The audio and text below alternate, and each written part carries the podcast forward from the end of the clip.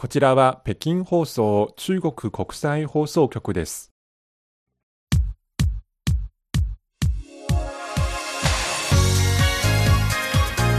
皆さんこんばんはハイウェイ北京火曜日ご案内の王正円ですこんばんは、西宝です。3月1日となってしまいました、はい。北京では、えーこれから2つの大きな会議が開かれる、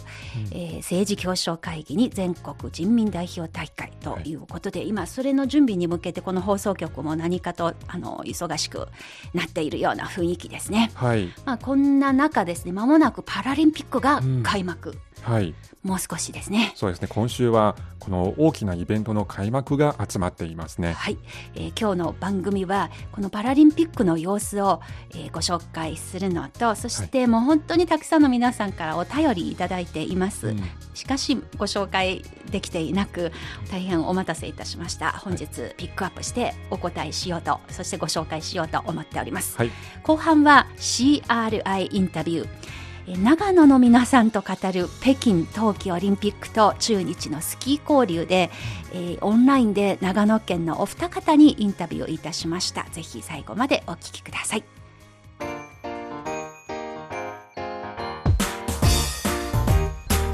お聞きの放送は北京放送中国国際放送局です。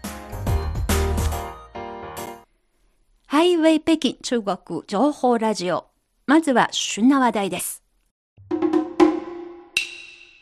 はい。北京冬季パラリンピック、いよいよ、えー今週の3月4日開幕します。はいえーこの開幕に先立って、えー実は先週2月25日、北京延慶張家口の3つの競技エリアにある、えー冬季パラリンピックの選手村が正式にオープンしました。はい私たち CMG チャイナメディアグループの記者はその選手村で選手の到着、入居、食事、乗車などの日常的な行為を模倣して便利なバリアフリー環境ができているか実地検証をしてみました。つまり私たちがそこに入って、まあ、日常的にやってることを本当に便利にできるのかって、はいテストをやってみたわけですね。そうですね。その記者はまず選手村の入り口に入ってみました。はい。そこは各代表団が到着して初めて入る建物です。おそこで、えー車椅子を利用する人はセキュリティ検査、保安検査の際に狭いゲートを通過する必要はありません。お別の通路が用意されていて、ええそこで保安要員の検査を受けるだけで迅速かつ安全に通過できます。うん、それはよかった。はい、次に身分登録。うん身分登録のカードをもらってそれを起動してあの認証機という機器を通過すれば居住区に入ります。うん。その居住区の建物の入り口には代表団のメンバーとか荷物を運ぶ電動カート、まあ、小さな電動車が用意されています。うん、便利そうですね。はい。それから選手村の居住区ではすべてのドアが片手で操作できる引き戸式のドアとなっています。ええ。またベッドの高さは北京冬季オリンピックのベッドより10センチくらい低く設定されました。うん、なるほど。はい、それから食堂ではトレーが低い位置に置かれていて、えー簡単に取ることができます。はい。またテーブルの間隔は、えー冬季オリンピックの時より大きくされました。うん。また車椅子の利用の選手が車椅子をテーブルの下に入れやすくするためにテーブルの高さを通常より、えー約5センチ高くしました。うん。さらに一部の選手は流動食を食べる必要がありますがそんな選手たちのためにミキサーが用意されていてそれから太いストローも用意されています。うん。まあ、わずか5センチ、あるいはその本当にわずか10センチとか、もうささやかなそういう調整ですが、やっぱり本当に必要な方にとってはとても便利なことになるのですね。そうですね。どんどんどんどん細かく配慮してほしいと。そして間もなく開かれるこのパラリンピック、世界各国のアスリート、ぜひ、えー活躍してほしいと思っております。はい。今週の旬な話題でした。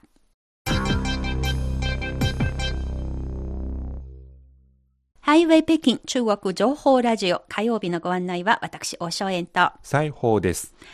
それではここからは、えここ最近皆さんからいただいたお便りをご紹介します。本当に皆さんいつもありがとうございますあ。りがとうございます。えまず、宮崎県にお住まいのラジオネーム D.D さんからいただいています。ありがとうございます。北京2022オリンピックが閉幕しました。はい。ホームの中国は金メダルラッシュでしたね。うんまたインタビューの佐藤コーチと宋翼明選手も中国で大人気のようですね。確かにスノボー競技の勝敗に、えー勝ち負けにですね、こだわらず、えーライバルもみんな仲間としてリスペクトし合う工夫は見習うべきと感じました。はい。私本当に今回おかげで初めてこういうカルチャーでやることを知りましたので、もう本当にいいスポーツだなと思いました。はい。えー D.D さんから質問を預かっています。はい。東青来了、えー東京オリンピックやってきたの、えーここに注目をというところ、2つのクエスチョン、質問が届いています。はい。えーまず、このえーテーマ曲がいいですね。はい曲名は何でしたかと。はい、正解はそうです。ね。よく気づきましたね。そうですあね。のそれは中国語では「一起向未来」はい。日本語で訳しますと「共に未来へ」という歌で、はい。あの私たちが番組で使っている曲は実は3バージョンあります、うん、日本語バージョンと中国語バージョン。それからアジアの、えー複数の言語によるバージョンの3つです。うん。これはもう本当に至るところであの響いてくるメロディーで、日本語バージョンを歌ったのが中国で大活躍している日本人の歌手でナホさんというちっすいという名前のあのとっても可愛くで声も透き通っている、えーそしてあの中国の若い子の間でもうファンが多い方ですね。うんさて、えー続いてこちらの質問。モーグンさんの番組で選手村の北京ダックや餃子など、北京らしい中国グルメの話題がありました。はいやはり私の予想通り、選手村の人気メニューは中華料理ということですよね。どうでしたでしょうか？ね、確かに中華料理、まあ、中国料理が人気でしたねはい。あのデータもありますえ、統計によりますと北京ダックだけでもあのそしてお昼だけでもお1日、えー80羽のダックが食べられています。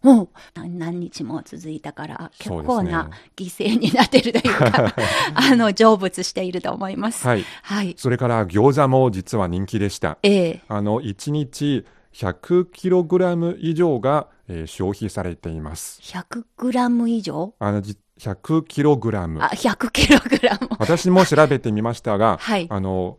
1kg でも普通の大きさの餃子は何個100個ぐらいですの100で、個？はい、あのわあ 100kg だといくつ？1万個、おー、はいそれもすごい数ですね。はい、まあ、人気があってよかったですね。そうですね。はい。やっぱり中華料理が人気があってよかったですね。はい、そして次のメッセージ、えー東京都にお住まいの三輪徳弘さんからいただいてます。ビンドゥンドゥンの愛らしさは日本でも大いに受け入れられて、シュエロンロンにバトンを渡してしまいましたが、今でも入手することができない状態が続いています。ビンドゥンドゥンはとても自然に日本に溶け込んで、愛されて友好を育んでいると思います。素敵。はい、かわいいマスコットをきっかけに、愛らしいパンダが暮らす中国にもっと関心を持って理解が深まることを願いたいです。はい。本当に嬉しいことですね。えー次のメール、タイからいただいています。タイにお住まいの鈴木正さんからです。はい、北京オリンピックが気になり、久しぶりに帰局を受診しましたと書いてありました。はい続きです。はい、もちろん日本でも日本選手の活躍は報道されています。そんな中でも特に取り上げられている外国人選手がグー・アイリン選手です。うん。文武両道というか才色兼備というかその才能と努力は素晴らしいの一言につきますこれからの活躍にも大いに期待できますねはい。ということは、タイで紹介されているということなのかしらね。ああねまあ、珍しいお便り、ありがとうございます。はい次の方は、えー実は WeChat でもつながっているリスナーさんで、はい千葉県柏市にお住まいの高橋幸恵さんからです。えー、シュエさんからいただきました。はい北京冬季オリンピックの閉幕をを惜しみながら内容の濃い話題ありがとうございました。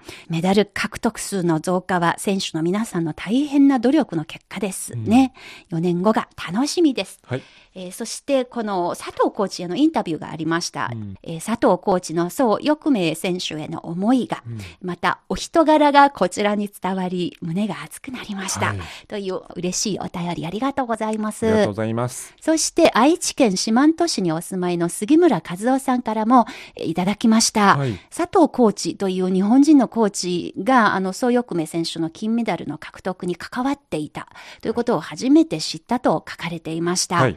ありがとうございます。あの、注目してくださり、嬉しく思っております。はい。そして、北京オリンピック、日本のテレビですが、毎日見ておりましたということでしたが、総括して、えー視点がおかしいかもしれませんが、えーメダルを獲得したことで感極まって流す涙思うような成果を残すことができず、落胆して流す涙、どちらの涙にも美しさを感じました。はい。団体種目ではスキージャンプ混合団体での高梨沙羅選手、はいえスピードスケート女子団体パシュートでの高木菜那選手、うん自責の念から涙する姿に心を痛みました。はい同感です。パーフェクトな人間なんてどこにもいませんし、うん失敗は誰にでもあります。はい両選手ともよく頑張りました。自信を持ってほしいと思います。はい。特に印象に残ったのは、気落ちする高梨沙羅選手に寄り添ったドイツスキージャンプチーム理学療法士のテレジア・シュスターさん。また、高梨選手を抱きしめた同種目で金メダルを獲得したスロベニアのニカ・グリジュナル選手の姿でした。異国の選手、関係者だったところにオリンピックの素晴らしさを感じ、胸が熱くなりました。はい。今回の北京オリンピックでメダリストとはまた別の歴史に残る感動的なシーンでした。はい。こういったエピソード他にもたくさんありますよねね。やっぱりそういうところがもう競争すること以外にももう人間のあの生きていく上でのとっても大事なあのことだと私たちも思っています。はい。たくさんの皆さん改めましてありがとうございます。す。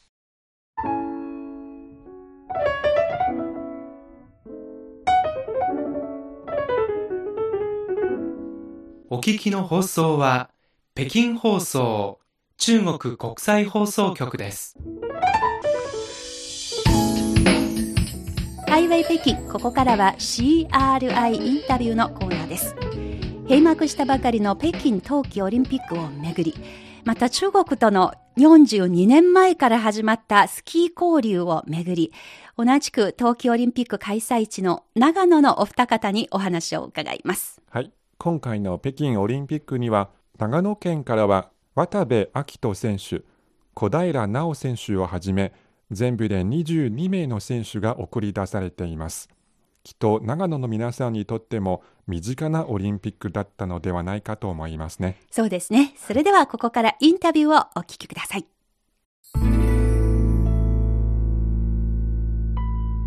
CRI インタビュー。ここからですね、お話伺うのは、長野県教育委員会スポーツ課指導主事の赤羽康隆さんです。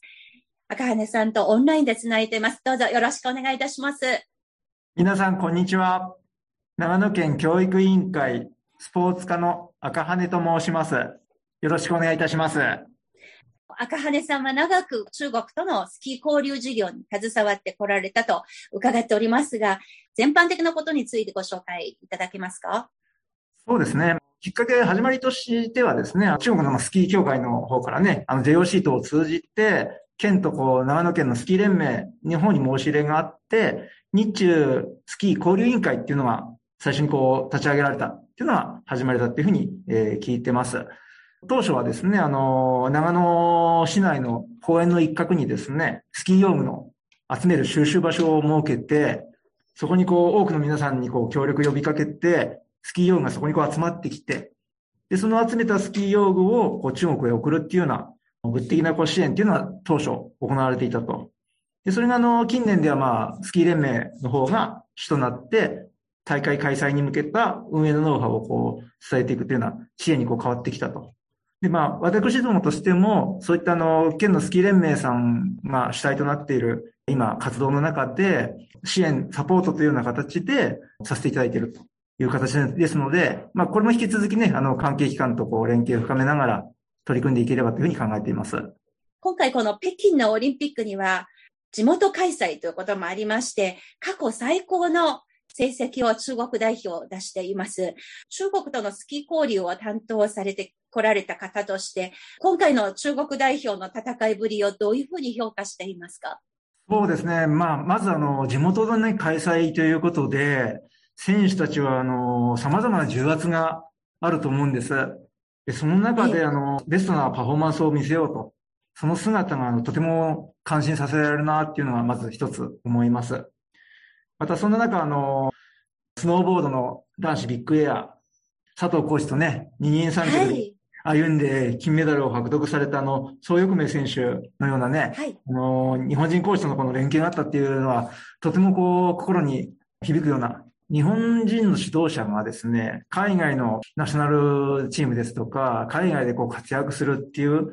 なかなか今までもこう、まあ、他の例えばサッカーですとか、シンクロとか。シンクロ、井村先生ですわ。そういった方がね、こう、やっとこう、何人か出てきてるっていうのは、やっぱりかつての日本だとなかなか考えにくい状況だったかと思うんですよね。しかし、こう、世界的に考えたときに、こう、世界でこう、名だたる指導者っていうのが、日本人からね、何人も出てくるってことが、私としてもすごく嬉しいし、誇らしいことだなっていうふうに考えますので、いろんな国の選手が活躍されるのは当然日本としてもね、ライバルにはなるんですけども、やっぱ日本人の指導者にこう注目されるっていうのは、すごく嬉しいことだなというふうには思います。で、結果的にその素晴らしい指導者の方々を参考にして、他の指導者の人たちのレベルアップにもつながると思うので、強いてはそれが国内の選手のレベルアップにも当然繋がってくると思いますので、やっぱ指導力が高まるってことは、あの、全体の底上げにつながるかなっていうふうに考えます。中国がですね、大衆スポーツとしてのスキーが北京ででは、あの、21世紀に入ってから少しずつ普及してきました。で、そうした中で中国から長野を訪れるスキー愛好家がコロナ前まではずっと増え続けているというような、あの、状況が伝わっていますが、例えばそのざっくりコロナ前までで、その全般的な様子についてお話しいただけますか？はい。2015年頃からですね、中国からのあの、スキー客っていうのもまあ増えてきていたようで、2018年頃が急激にこうまた中国人スキーヤーの方々が訪れることが増えてきたというように伺ってます。またあの人気のエリアとしては、えっ、ー、と、白馬ですとか、志賀高原、えー、マダラオというあたりがとても人気であると。ぜひね、このコロナがこう明けたところにではですね、長野県の方に多くの方にお越しいただければというように考えてます。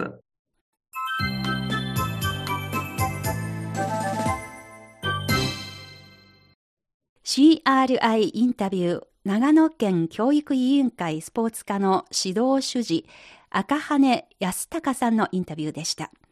コロナが収束した後にも中国からぜひたくさんのスキー客訪れてほしいと、そういう温かい姿勢のお話聞けてとっても嬉しかったです。また、赤羽さんのお話にありましたスキー用具の寄贈ということについて、私は実は、あの、それを聞いてお世話になったことがあるんだなと思い出したことがあります。はい、実は私が最初にスキーに行ったのは2003年の北京でした。うんえ最初に行ったスキー場は南山スキー場南の山と書いて南山スキー場でした、はいうん、でそこで意外と日本のスキー場の名前がそのまま書かれていたスキー板結構たくさん置かれていたのでとても不思議に思ったことがありました、はいうん、でまた日本語できるのでなんとなく親しみを覚えたということを覚えてますね、はい、で今回のインタビューで初めて知ったことですが、うん実は長野から中国へのスキー用具の寄贈は1983年にスタートしたもの。呼びかけ人は長野県の日中友好協会、そして県スキー連盟。はい、まあこれにはスキー板とかストック、靴などが含まれていますが、1万セットが目標でしたけど、はい、すぐに達成されました。で、その後もずっと継続していまして、2012年までになんと13万セット中国に送られてきたそうです。まあ、これら集まったスキー用具をクリーニングしてコンテナ車に積み込むその作業は、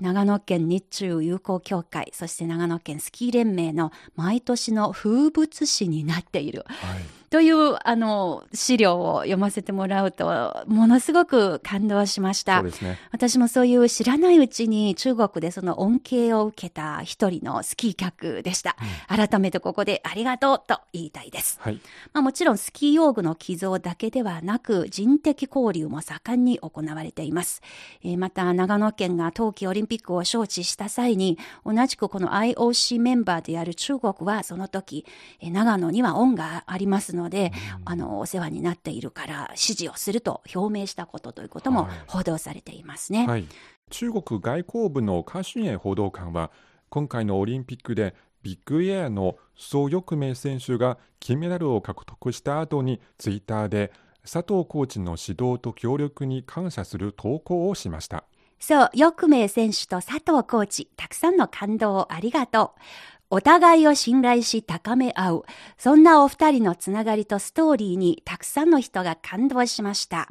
佐藤コーチのご指導、ご協力に心からの感謝をと書いてありました。はい、そしてその投稿にリプライする形でこうつぶやいていました。中国の赤上スポーツは佐藤康弘コーチのような方々に支えられて成長しました。描かれたシュプールの数だけ心を打つエピソードも生まれました。今後も二人に続く人々が現れ、両国にぬくもりと希望をもたらしてくれますように。というあのメッセージ、かほど感、このつぶやき書いたときに、あの、今改めて読み返すと、きっと長野の方々も含めて、多くの両国のスキー交流のシーンを思い出したのではないかなと改めて思いました。はい、さて次にお話を伺うこの方、まさにまあこのようなスキー交流史の生き証人の方とも言えます。どうぞインタビューお聞きください。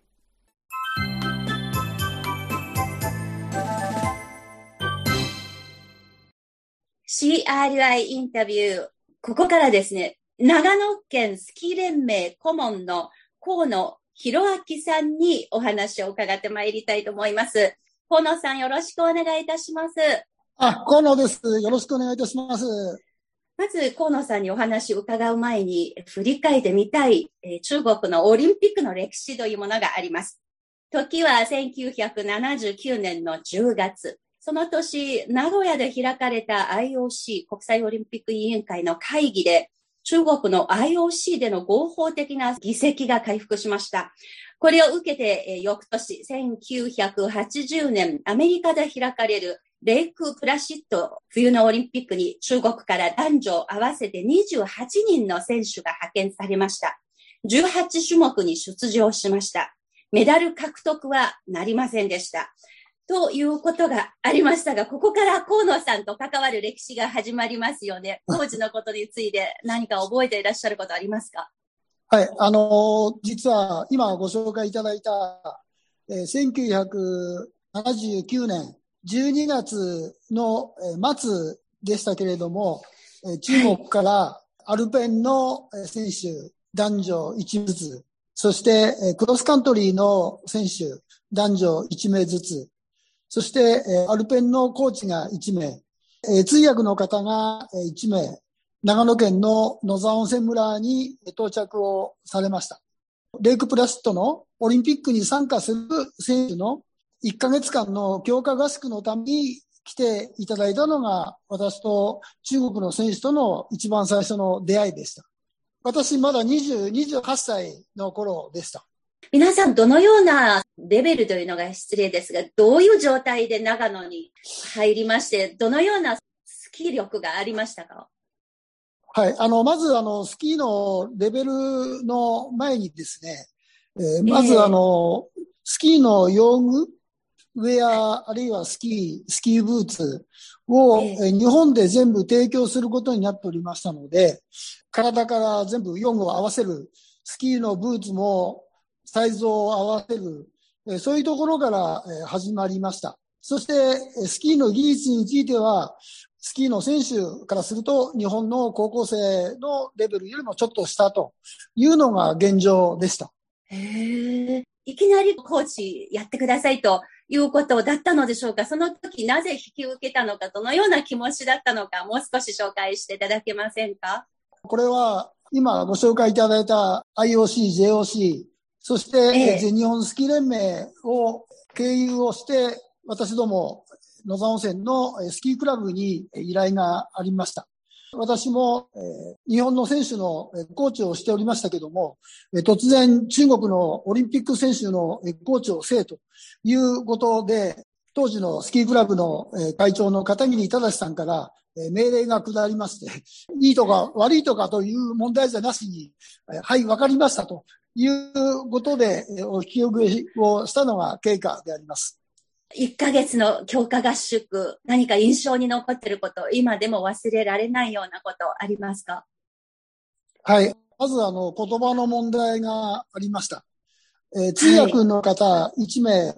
いらっしゃったんですけども、はい、通訳の方がスキーができない方でしたので、クロスカントリーの方に行っていただいて、私の担当したアルペンの選手、山の上に上がらなきゃなりませんので、全く通訳さんがいない状況で、1ヶ月間、コーチをするのが非常に大変でした。で、これは、あの、雪の上にストックで漢字を書いて、選手とのコミュニケーションを取ってました。ああ、筆談はよく聞きますが、雪の上での筆談というのがおそらく初めてじゃないかと思います。あの、鉛筆とか紙は、あの、雪が降ると使えませんので、全部、あの、雪の上に、えー、大きな字で、ストックで、えー、書いて、えー、説明をしてました。なんとかそれで意思疎通できたのですね。ええ、非常にあの漢字が共通語になりまして、えー、意思疎通が、えー、1ヶ月間の中でかなりうまくコミュニケーションが取れるようになりました。ああ、そうですか。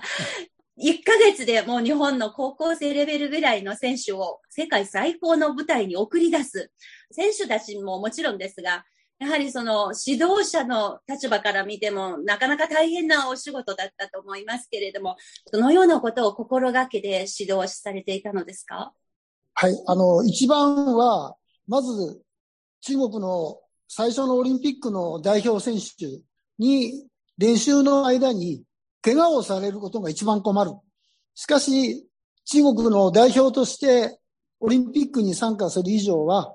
恥ずかしくない滑り、恥ずかしくない成績を取っていただきたい。この両面の相反したものが非常に私の心の中に大きくのしかかってきたことでした。それが一番大問題でした。1ヶ月の間で送り出した時に、レベル的にはどういうふうに改善されたと実感されました？あの、まず、日本に来て、新しい用具を使ったことによって、かなりのレベルアップができたと思います。そして、長野県の野沢温泉の選手たちとも一緒にトレーニングをしてましたので、ただ二人だけでトレーニングするよりも、非常に効果的なトレーニングができて、かなりのレベルアップができたと私は確信してアメリカに送り出しました。1ヶ月の強化訓練でかなりのレベルアップができたと自信満々に送り出した河野コーチ。実はその時のテレビの実況中継では中国の選手の姿を見ることができなかったそうです。うん、どうぞ引き続き河野さんです。当時はテレビの中継もゼッケンの順番の早い人たちだけしか映らなかったもんですから、中国の選手の滑りはテレビではあの残念ながら見ることはできませんでした。オリンピック終了後に二人のアルペンの、えー、王慶珍選手、それから僕、東釈、えー、選手、二人から、えー、オリンピックの選手村のレターヘッドで、えー、私のところに二人の感謝の気持ちと自分たちのあの成績を記録したものを送っていただきました。今もあの大切にそれは、えー、飾ってあります。そこに何と書いてありましたか？順番は、成績と順番とか。はい、まず、あの、非常に感謝してますとで、また中国でお会いしましょうという内容と、自分たちの大会でのそれぞれの成績が記入されております。ボクさんの方は、選手83人中、大回転が50位、そして回転が34位。王慶珍さんの女子の選手は、選手52人中の大回転が36位、回転が18位。私は第1回目のオリンピック参加の成績とすれば素晴らしい成績だと思ってます。あの、住所がちゃんと書いてなかったもんですから、手紙での返事はなかったんですけども、その後、1983年に私が中国に行った時にお会いして、涙を流して再会を喜びます。1979年の年末、初めて冬季オリンピックに出陣する中国のアルペンスキー選手のコーチを務めた河野さんにお話を伺っています。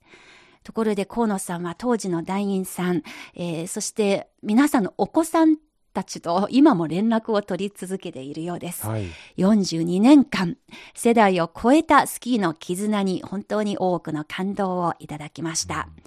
さて、北京オリンピックでは中国代表は史上最高のパフォーマンスを見せました。メダルの総数15個のうち9個が雪に関連するスポーツでした。はいスタート時点の中国代表のことをよくご存知の河野さん、どのような気持ちで今大会の中国代表の成績を評価するのでしょうか河野さんです。中国の選手の活躍、非常に嬉しい部分はあります。反面、日本の選手の活躍があまりできてない部分、非常に悔しい部分と嬉しい部分と、えー、つの気持ちが私の中には今あります。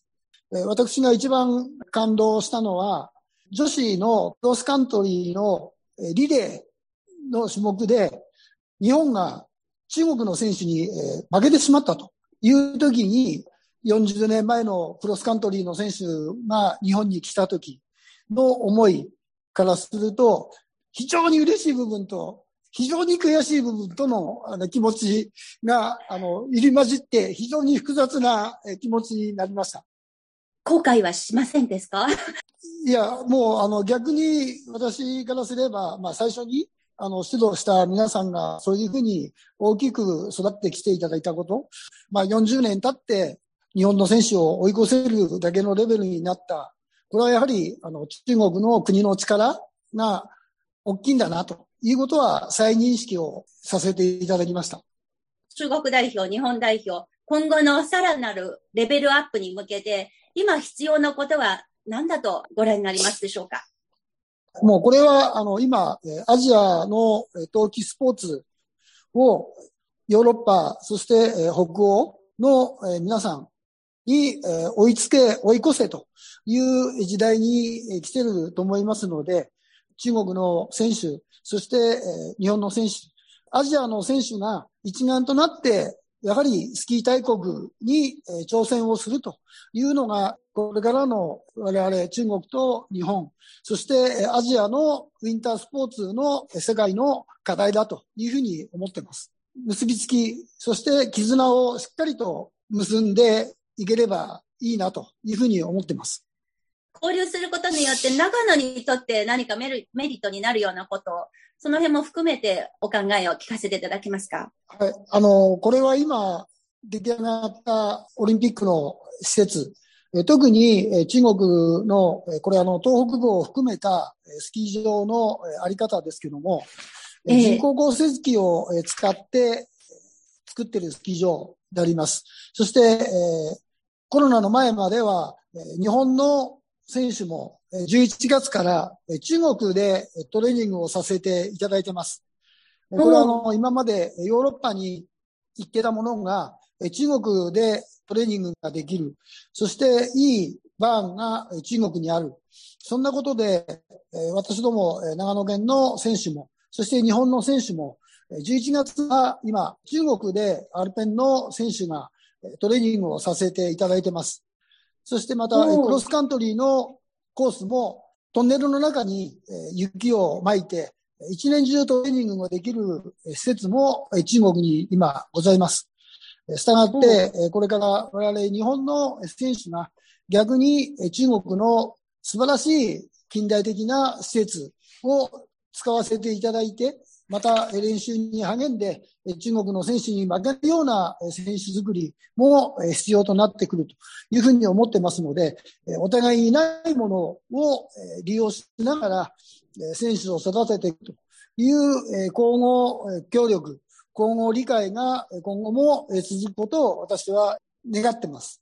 中国のスキー場もちゃんとインターナショナルのスキー場になりつつあるいい関係ができていると思いますので、これからレジャーの方も含めて中国と日本のスキーの交流がより一層盛んになることを願っております。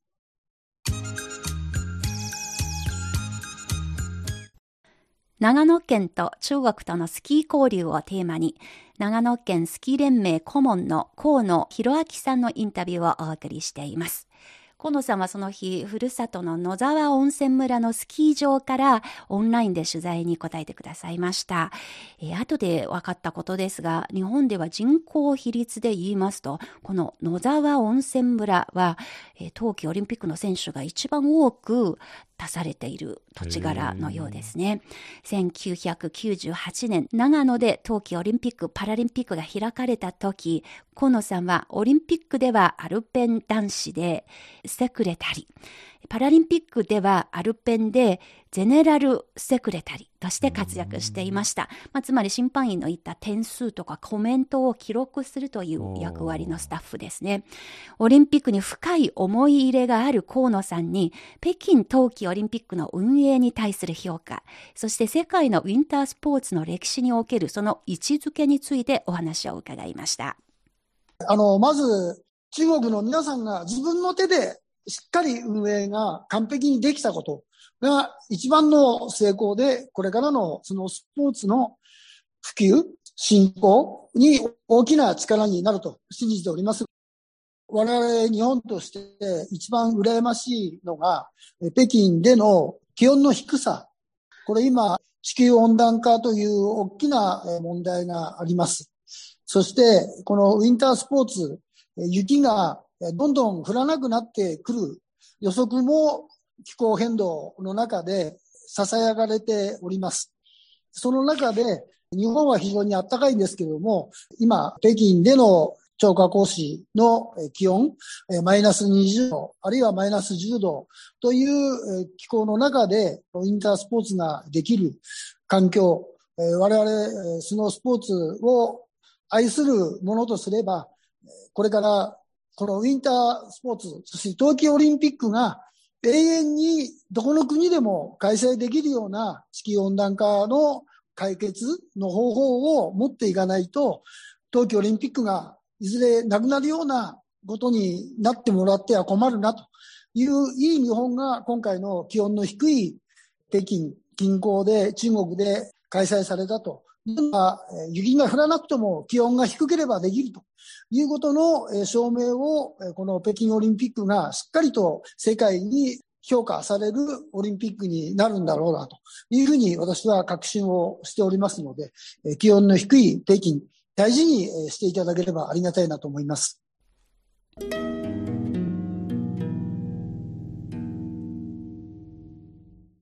CRI インタビュー長野県スキー連盟顧問の河野博明さんのインタビューをお送りしてまいりました。河野さんのお話の中で、非常に私が印象に残った話は、はい、スキーは平和のスポーツ、そして地球環境がしっかり守られていれば、初めてその持続可能な発展が見込められる。こういう二つの点が本当に強く印象に残りました。はい、まあ思わぬところで今の世界にとってまさにとっても大事な視点だということをあの伺えたとっても印象に残ったお話聞けました。はい、本当に長野の皆さんお世話になりました。ありがとうございます。これからもよろしくお願いいたします。CRI インタビューでした。